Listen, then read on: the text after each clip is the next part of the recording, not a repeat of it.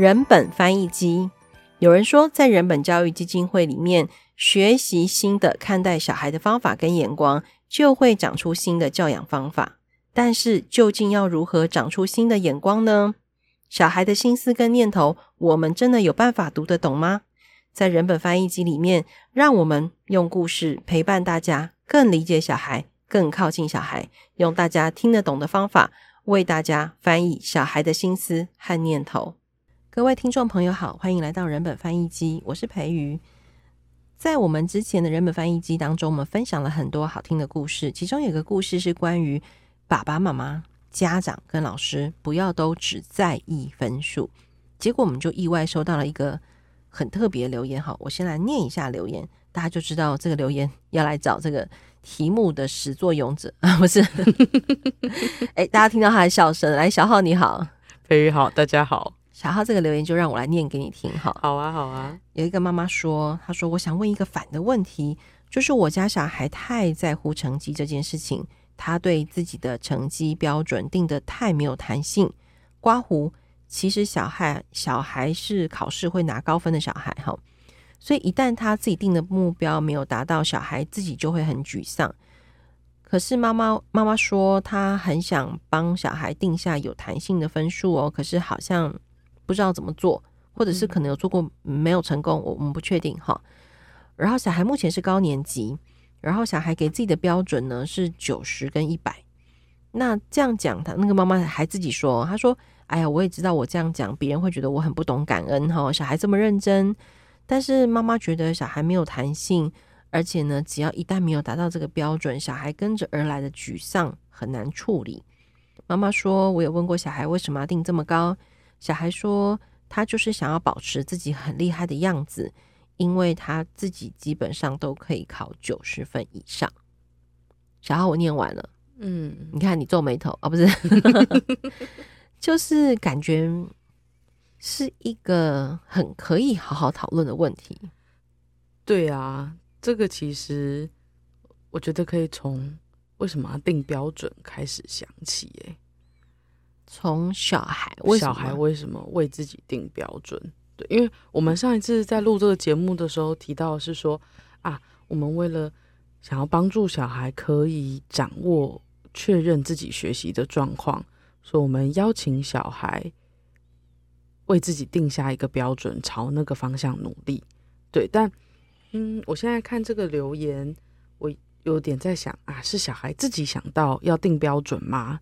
还是是啊，曾经身边的大人有帮小孩定过标准，然后慢慢的小孩就越来越把标准这件事情放在心里面，以至于他就事事为自己定了标准。我觉得你刚刚问了一个好重要的问题哦，就是标准这个这个东西绝对是人类文明的产物，它绝对不是大自然的东西，所以小孩不会天生出来，或者是在没有任何外在环境的刺激下就学会标准这个事情。嗯，所以要么就是从小的时候，妈妈可能妈妈或是爸爸、老师在无意间慢慢累积了这个小孩对于呃标准这件事情的认识。然后认识之后呢，小孩觉得，哎，我好像看起来可以达到所谓大人世界的高标准。然后我可能做起来之后，旁人也觉得我挺不错的。就是那个标准以外开始累加的东西，让这个小孩会不会越来越想要维持那个高标准？这确实是有可能的。那当然也有一个可能是小孩。呃，在某一些事情上面为自己定了很严格的标准。哎，先说说为什么会有小孩这样对待自己这么严格？嗯，很多原因了哈。对，当然我觉得也有可能跟这个天生气质有关，就是小孩本来对于自己的自我期待就是比较高，或者是就是比较严谨的。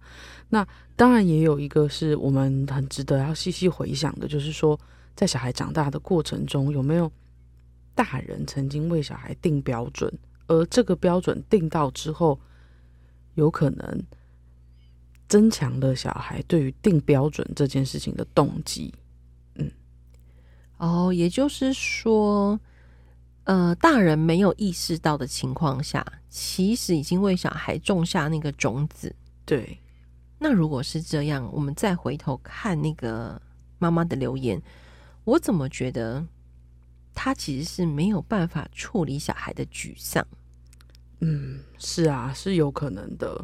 就是说，面对沮丧这件事情，很多大人会觉得啊，我就是不想看到小孩脸很臭的样子，我不想看到小孩一直哭，我觉得很烦呐、而且，哎呦，下次再调整就好啦，这样子。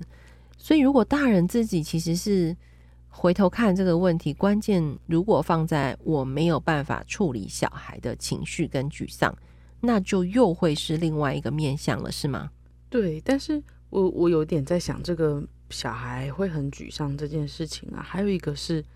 大人不知道要怎么陪小孩看待这个沮丧，意思就是说，小孩的这个沮丧不只只不仅仅是影响他自己，也还影响到了，譬如说家庭的气氛氛围，所以妈妈才会这么就好想要陪小孩过过去。啊啊，对对，因为如果家里有一团低气压，对对，大家其实都很怕那个低气压，要么扩散变大台风，要么就是大家被卷进那个漩涡里头。嗯，哦，明白明白。对啊，或者是我我其实也有在想，会不会是啊有这个担心，是小孩其实明明已经够厉害了，但是小孩看不到自己的好。哇，那这个又是另外一个方向。那如果例如说八十九就到不了九十，嗯，哇，那小孩真的就是逼死自己哎。对，正当我们现在在录音的时候呢，楼上有空空空的声音，我们无法打断它，所以如果大家听到这里听到空空空，不要害怕，我们继续讲故事。好，没错没错。所以如果把这么多面向都考虑进来，我我们会不会让这个妈妈更头痛了？嗯，有可能呢。可是我们不是要折磨大家，啊，只是说确实我们只能透过很多线索。帮大家一起去想这些问题，而且也会让，也许有机会让其他的听众发现，其实不只是这个家长的问题。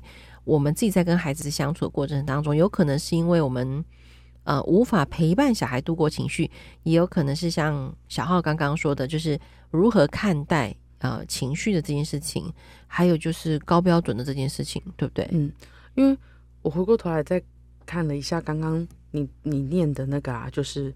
这个妈妈有提到说啊，还有跟着而来的沮丧是很难处理。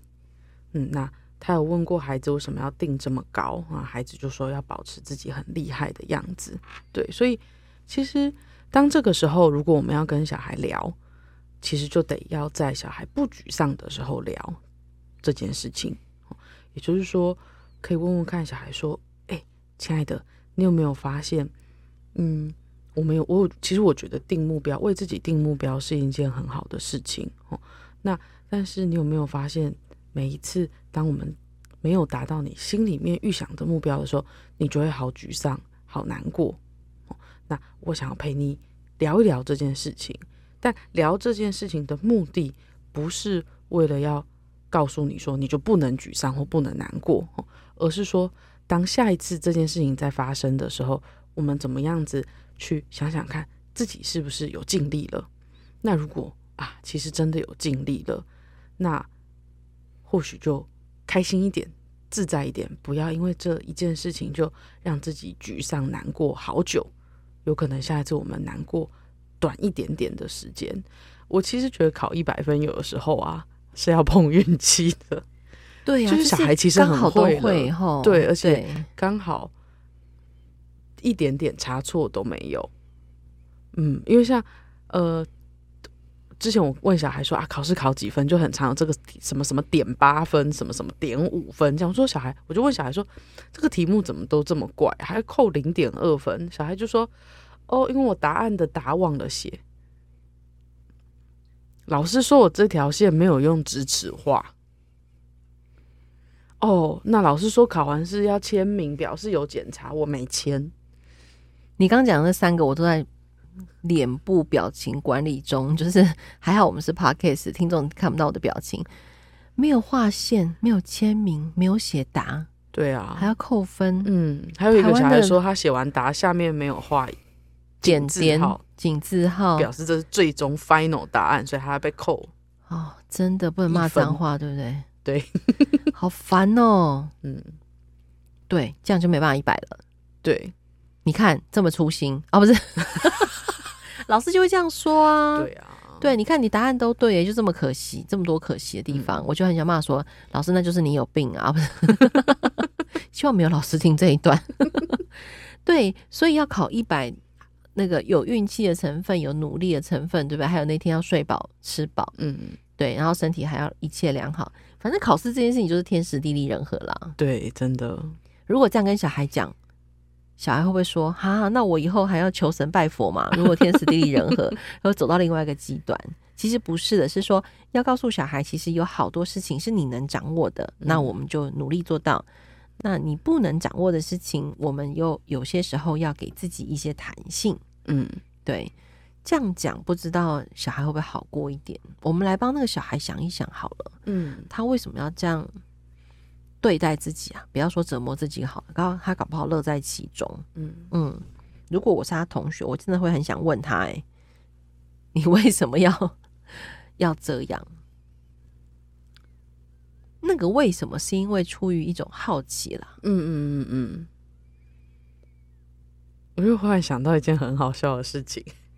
我高中的时候啊，那时候决定念第三类组，但我的成绩没有很好，这样，那我有一个朋友就来找我，他就说：“哎哎哎，你要不要跟我去教会？”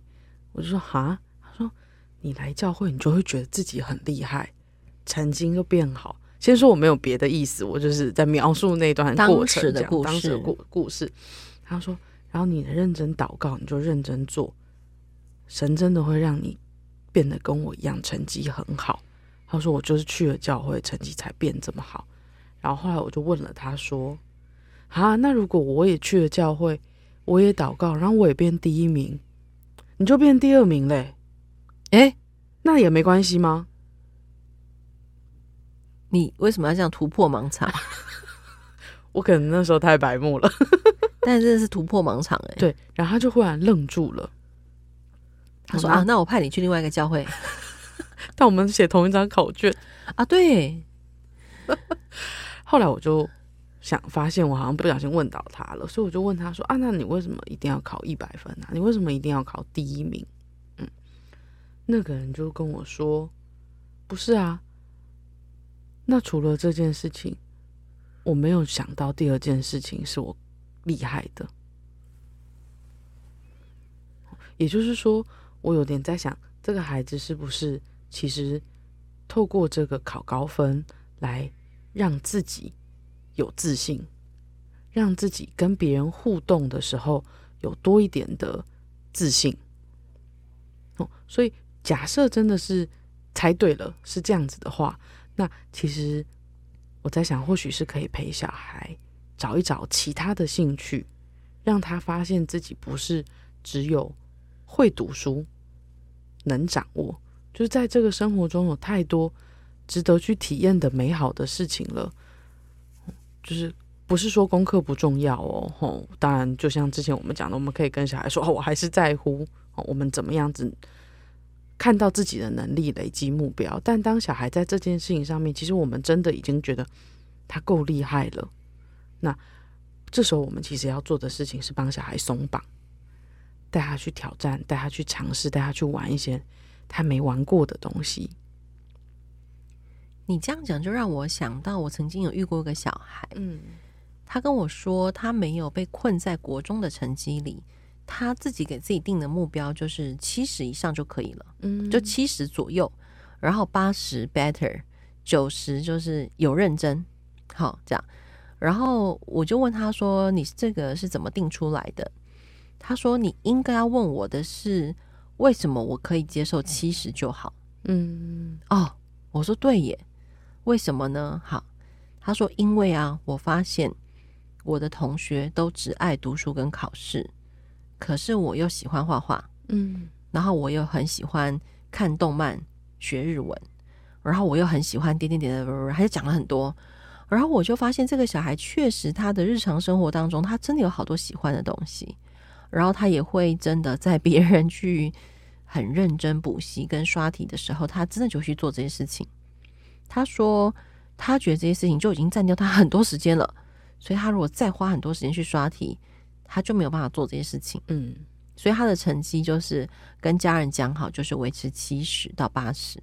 然后如果那一阵子那个他说，如果动漫也都看完了，那一阵子也没有想要画的东西，然后那一阵子也没有特别想要做的事情，然后刚好呢又是考试前，嗯，那他就会刚好的去准备一下，刷一下题，那可能刚好成绩就可以八十几这样子。对啊，其实我觉得。享受生活是非常重要的一件事情。不不不，你没有听完，我还没听完，对不起。结果他把我这把这段跟我讲之后啊，我真的觉得这小孩超棒，对不对？嗯，就是你刚刚讲那一段，就旁边的大人就说：“小孩，你搞错重点了。你现在生活的重点就是只有考试跟念书。你刚刚讲的一切啊，你考上好的大学以后，你爱怎么做就怎么做啊。”唉，我当场很想赏一巴掌给那个大人，不是赏一下。叹了很大的一口气。对对对，就是我觉得大人都还这样继续骗小孩，真的是太瞧不起小孩了。嗯，我觉得那个小孩根本就比我们任何大人都还要智慧耶。是啊，他才十四岁，他就懂得时间管理、时间分配，然后花力气在自己喜欢的事情上。他就跟那个隔壁那个大人说：“可是我觉得我现在做这些事情，我活得很开心。”然后我成绩也还可以，而且我也没有变坏。他就讲了这些，嗯，大人就说，那个大人就说，可是你这样成绩啊，以后考不上很好的学校，嗯，你就没有办法继续做这些事情。就是大人的逻辑，我们完全可以了解啦。就他以为那一套世界的运行规则，但我觉得对这个小孩来说。我我在他们那个对话当中，我其实仿佛可以看见另外一个小宇宙，在那个孩子的心中。对啊，现在孩子的宇宙是非常丰富的，对啊。但前几天我也才听到一个小孩跟我说，妈妈跟他说，他现在的的工作就是好好的念书，做好自己的本分。我心里想说，哇，我小时候我妈也是这样跟我讲的，都已经过了三十年，这个说法怎么永远都不会换？对啊，都三十年了哈，你这样害我忍不住想多说一句，但不准把我们剪掉。我记得我就是哎几岁啊？三十岁要进学校教书的时候，嗯，我看到那个教室的样貌啊，然后用的课本啊，老师的那个样子啊，整个校园的氛围啊。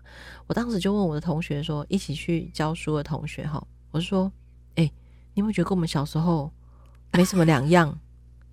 如果有一群宇宙外星人降落到台湾，他们一定会说来错了吧？三十年前就来过了、啊，怎么现在还来？对，是不是跳错时空了？对对对对对。然后我同学说：你找死哦！你讲这话。对，那时候我还是实习老师，可是我当时就是你想的那个氛围耶，就是怎么三十年了，四十年了。”这个氛围还是这样，甚至更可怕吧？嗯，对，就是做好本分事情当然很重要了哈。对啊，但是就像培云你刚刚提到的，就是嗯，有一些家长或者是老师会跟小孩讲说，你这样就考不上好的大学。那如果你没有考上好的大学，你想做的事情就可能就都没办法做了。其实这句话。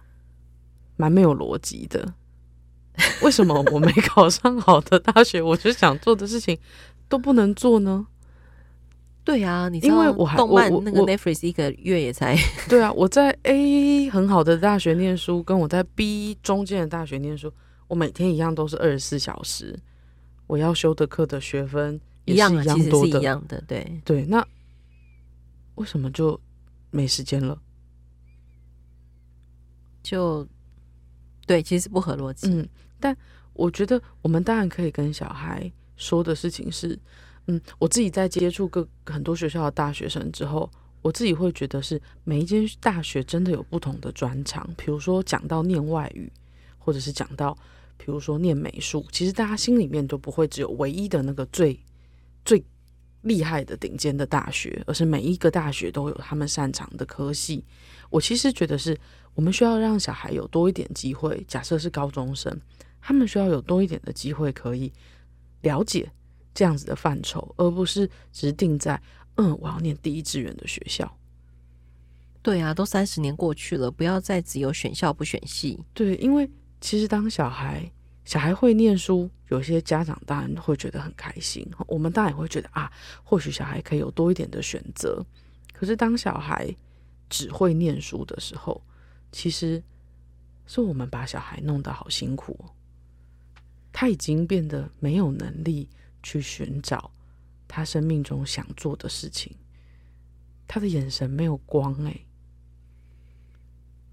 对，我觉得讲到这里啊，因为我们录音的此时此刻呢，前两天刚好学测考完啊，哦、然后我我儿子马上就发很多梗图给我看，我等一下一定要贴给你看，因为有张梗图我看很久我看不懂，然后是呃，我们家老大现在是高二嘛，好，所以想必是他们的学长群发出来的这样，嗯、我就看了很久，然后这两个小孩就一直看了，呵哈哈大笑这样子，我后来看懂了。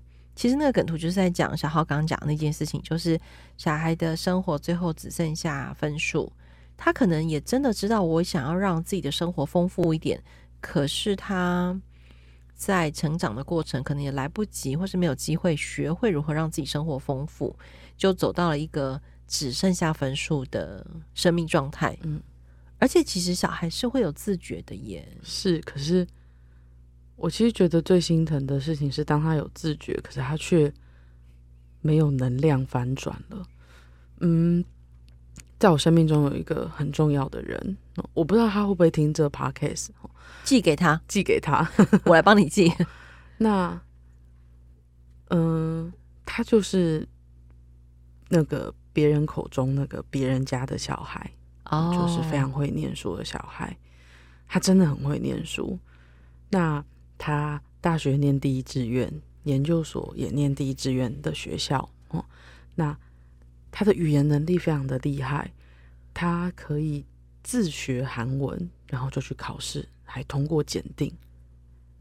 然后他的西班牙文啊，就各种外语都非常的厉害，这样子。然后他最近就自己买了书看一看，看一看，多福、多益也都很安稳的通过。好烦哦。讲到这里，我忍不住 帮大家发出这个，但他不知道他要找什么工作。你问他，之前我跟他聊天的时候，我说：“那你想做什么？”他说：“你知道吗？除了念书，我现在不知道我想做什么。”把他学来的语言专长做类似的工作呢？嗯，他觉得他做不到。哎他已经没有自信了，他没有自信跨出去这个。不对，不对，不对，等一下，的故事回头一点。他刚刚是自学什么都过得了，哎，对，我就说你自学怎么会没有自信？哎，对对，但他就觉得说，他这只是自学的啦，是门外汉呐，很特别的想法，对不对？什么什么，只是自学的，是门外汉？我们可不可以叫那个清差天下去给他一篇访问？清差天下很常贴这种自学什么很厉害的，嗯嗯嗯，所以他。他，我就说，哎、欸，那我有认识朋友在出版社工作，我说还是我问问看，他有没有什么，哎，对对对，翻译呀，对，比如说不用很很严肃的专业的书啊，可能是童书啊，吼，那就试试看嘛，是一个机会。对，那他想想，他还是拒绝。就是我觉得是，其实我我觉得到了这个阶段，他已经是很难相信他自己有能力进入社会了。因为他前面花了太多时间在成为这个社会标准中的好学生，而且是好棒棒。对，不只是好学生而已。当，当他结束了这个好棒棒的使命之后，他不知道他要做什么了。哇，对，所以跟他谈到规划的时候，他就很焦虑，因为规划跟走出社会有一个很大的。变数是来自于人的不确定，环境的不确定。嗯、相对于考试，确实是令人比较容易焦虑跟担心，因为有太多无法掌握的。对啊，那当然，我就有朋友说：“哎，那你为什么你不建议这个人，他就再继续往上念？”哎，都，我就说，我觉得我再建议他，就是害他。对对，对对对，他现在已经有感觉，他自己好像只剩下念书，其他的都不太会了。而且我还跟他说：“那你继续去念。”而而且你那个建议你的朋友误会了，其实你就算念完博士班好，念完双博士，你还是要去面试大学的教职啊。然后进大学之后，好，假设你又很厉害，又考上了，哎，你要跟你的教授同才们互动，你要跟你的学生互动，你要跟系上的助理互动，你要跟国科会互动，你要跟对啊，没有比较容易哎，嗯，所以对，不要再往上念了。那那那怎么办？就虽然这时候感觉很老套，但是我最后就跟他说：“嗯，我觉得做什么都好。”对，我就说，因为这会是你第一份出社会的工作，而且让他开始跟别人产生连接，其实很重要。对啊，其实我会觉得，嗯，找工作就是像在过生活一样。有的时候我们会跟小孩说。你要好好念书，你以后才可以有好的工作，才可以赚很多钱。那，嗯，讲到钱，当然又会觉得很现实啊，就是人确实会需要有钱，不然很难过生活。可是，我们其实也会需要真的让小孩知道，我们的生活不会只有钱，就是除了基本的金钱之外，我们有太多事情可以享受、可以探索、可以认识，而不是只是为了。达到那个标准来念书，对，而且你这样讲，我突然想到，就是那个赚钱这件事情，它其实又跟你决定想要过什么样的生活有关。是啊，对，如同你刚刚说，你妈妈说哦，自己要有多少钱买什么品质的东西，所以如果你想要每天买名牌包，而且你也觉得那个好重要，嗯，那你就去想办法做可以赚买到很多名牌包的工作。对吗？对啊，应该是说，对我们来说，关键是孩子在这个成长的过程当中，他越来越明白自己，跟越来越明白外界的事物。嗯，哦，那如果有人，就像我很喜欢买 帆布包，嗯，大概可以。我有一天跟一个朋友，他要陪他帮他太太买生日礼物，嗯，然后他就带了我们一群土豹子，他说我们是土豹子，带我们走进那个最近很红那个名品店，他还跟我说。那个那天衣服要是干净的哦，我想说我是平常是有多肮脏吗？他说好好穿衣服哦，这样子哈，然后就真的带我们走进那个贵妇百货的某一个精品店，那真的是我一辈子都不会走进去的店呢，就是了不起经过借个厕所，然后我呢一走进去发生了一件很好玩的事情，我们因为他他只有他一个人要买包，嗯，可他带了我们七八个土包子，嗯，然后呢。真的很好笑，我们一走进去啊，那个店员啊，就马上把那个红龙门口的红龙给拉上，就没有再让别人进来了。然后我就以为我们被关起来了，我就说他为什么把我们关起来？然后我可能很怂，讲得太大声，对不对？那个店员很 nice 的跟我说，没有啦，因为你们人有点多，我们一次只能服务一组客人，所以等一下有客人要进来就不能再进来。我心里面想说，我的妈呀！我们只会有一个人买耶，你是不是有什么误会？我就这样问我朋友吼，这一次我知道要问小声一点。他说：“哎，不会啊，人家店员一看也知道谁会买，谁不会买啊。” 但我觉得这个是真的哎，有的时候我是真的想要好好的去买一件买一个东西，我走进去，他不会理你，那店员都不理我，因为他们已经练就了会买跟不会买的。而且我有一次很坏，我还做了一个实验啊哈，就是我走进去一间店这样子。然后我就穿的很一般啊，一般一般，干净而已。对对对对，我朋友说的，对，干净而已。然后我在那里翻很久，我那天真的很想要买一件外套，OK，都没有人理我。对啊，然后后来隔天，我就决定呢，我要再去一次那间店。但是你要先故意穿一个，没有，我还是穿的很一般，OK。但是我就背了一个 N 品牌的包包，OK。对对对对，然后我走进去之后，我就在那里翻翻翻翻。同样那个店员，他就理你了，他就来找我了。后来我就知道，他其实是想跟你说，你不要又来了，哦，不是？没有，他可能想说，哎，我们这里是 R 品牌哦，你不能背背 N，你要背 R。然后呢，我们把这个名牌故事讲完，因为太精彩了。然后我朋友后来就结账了，他其实已经锁定他要买哪一个包，他只要现场再确定一次，因为这是他老婆的新年礼物，这样。他结账的时候呢，我就 这样子，然后所有人就转过来看我，他们应该想骂我说：“你可以不要这么怂吗？”因为那个包啊，价值我一定要怎么说呢？那个包大概也不过就我的手机两倍大，很小，很小哦。让我猜猜看，好，他的包就最近超红的包，是不是大概要个十万块左右？他说，因为那个不是限量款，限量款就要十万，他现在买这个就是一般复古款而已，要六万块耶。我就看着那个包，也不过就只能放下我的手机，加个小的水壶，一条绳子，六万。然后我就说：“哦，糟糕，这个我的这个台南来的帆布包不到六百块。”那这样可以买几个呢？现在请算出答案。然后我所有朋朋友就噗嗤笑出来，这样。然后那个店员就这样看着我，他已经觉得你好烦哦。这样，我要讲这个故事，就是说，如果爸爸妈妈心里面想的是啊，我想让我的小孩过的这种想买什么就买什么的生活，那当然你得去努力做类似的工作，可是又不等于念书。可是如果我们其实让小孩，有机会从小跟外界这些事物是有连接的。他知道我可以买一个六百块的台南帆布包，我也可以买一个六万块的精品名牌包，都是出于我的选择，而不是出于某一种外界的眼光啊，巴拉巴拉。那我觉得分数这件事情，它其实就真的可以彻底跟外在这些压力脱钩。我讲这个名牌故事，不是要大家叫大家问我是什么牌，因为我不想再帮他打广告。他最近太红了，因为被那个。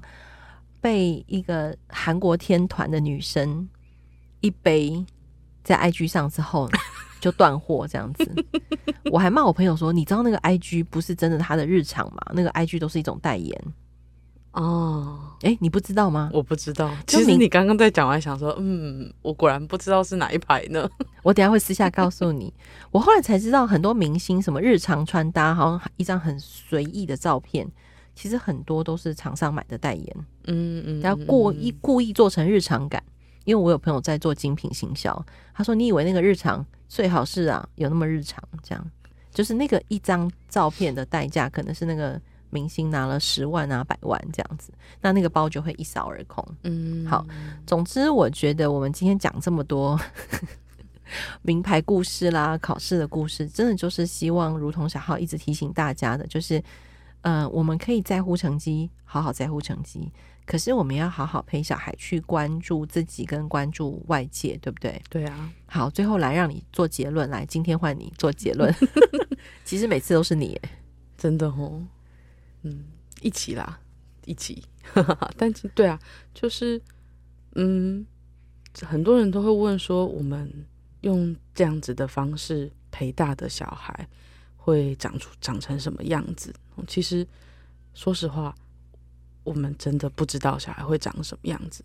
但我印象很深刻的事情是，当我还是这里的菜鸟的时候，就有人来问石老师，哦，来问石英说：“哎，石老师，你怎么确定你现在这样子对小孩的方法是是对的，是好的？”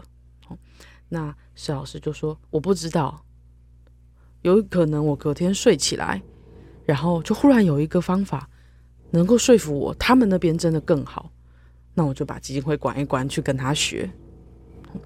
那后来没多久呢，猪猪又在补充了，他就说，其实对于小孩，我们心里面想的真的就是傻傻的爱，傻傻的疼，也就是没有任何的利益交换，没有任何的过度的负担跟期待，而是陪小孩一起过生活，一起享受生活。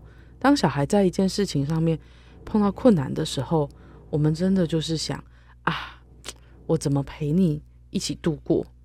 哦，那如果选错了，我们就再选一次。哦，那当小孩开心的时候，我们也一起跟他享受这个开心，而不是提醒他说：“哦，你要记得哦，现在开心是因为你之前有努力哦，那你以后呢，也要记得继续努力，才可以享受更多的开心。”哦，就是说这些说教的东西，哎，其实小孩根本都不缺，真的很不缺。是啊，很不缺。好，我知道我要做什么结论了。你知道带我去买名牌包那个朋友啊，他是我们认识的里面一群朋友里面，从小到大最会惹老师生气、最会讲东讲西、最有创意力的人。对。就是 always 罚站也是他，always 翘课也是他，然后他高中总共念了五所高中，最后还是没有毕业，五所哦，然后当兵的时候也给家里搞麻烦，就是总之就是一个不安定的小孩。等到他总算想安安定的时候，他就给自己找了一个超级适合他的工作，就是卖手机。嗯，因为一他不喜欢一直做固定的事情，嗯、那手机有什么好处？就日新月异啊，对，一直，所以他就得一直研究新手机，然后手机相关周边设备，然后卖卖完手机就卖电脑，卖完电脑就卖这个卖那个，所以他就卖了非常多科技用品，然后好符合他，然后他很喜欢讲话，嗯，然后他不喜欢固定的地方，所以他就当业务，然后他又不喜欢被拘束，所以他后来就自己当了老板，所以一个从小不读书，一天到晚翘课，高中没毕业的小孩。最后，他就走上了一个他觉得好适合他的人生道路。这样，那回应你刚刚讲，就是傻傻的疼、傻傻的爱的这件事情，其实在我朋友身上并没有发生。嗯，他是等到他自己生了小孩之后，他才发现他想这样对他女儿。他说他觉得，不管他，所以他老是跟我们说，不管他女儿以后要做什么，他觉得只要有他的爱，他女儿一定什么都会做得很好。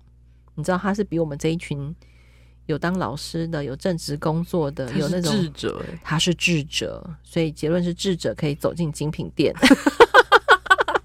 买一个比我手机大一点点的六万块的包。哦，走出来的时候他还跟我说：“培育，我跟你说，那个今天有买万送送什么？买万？哎，你看我连折扣都搞不清楚。总之六万块结完账之后是。”五万多，就是有折扣这样。他说：“你看，所以现在来买很划算。嗯”我心里面想说，五万块的包对我来说怎么样都不会是划算。这样好了，讲了这么多故事哦，大家应该会发现，我们其实没有什么特别想要讲道理。嗯嗯，大家从我们很多来来回回的讨论当中，希望大家可以体会体会，感受感受。好，那今天再次谢谢小浩，谢谢培瑜，也谢谢大家，拜拜，拜拜。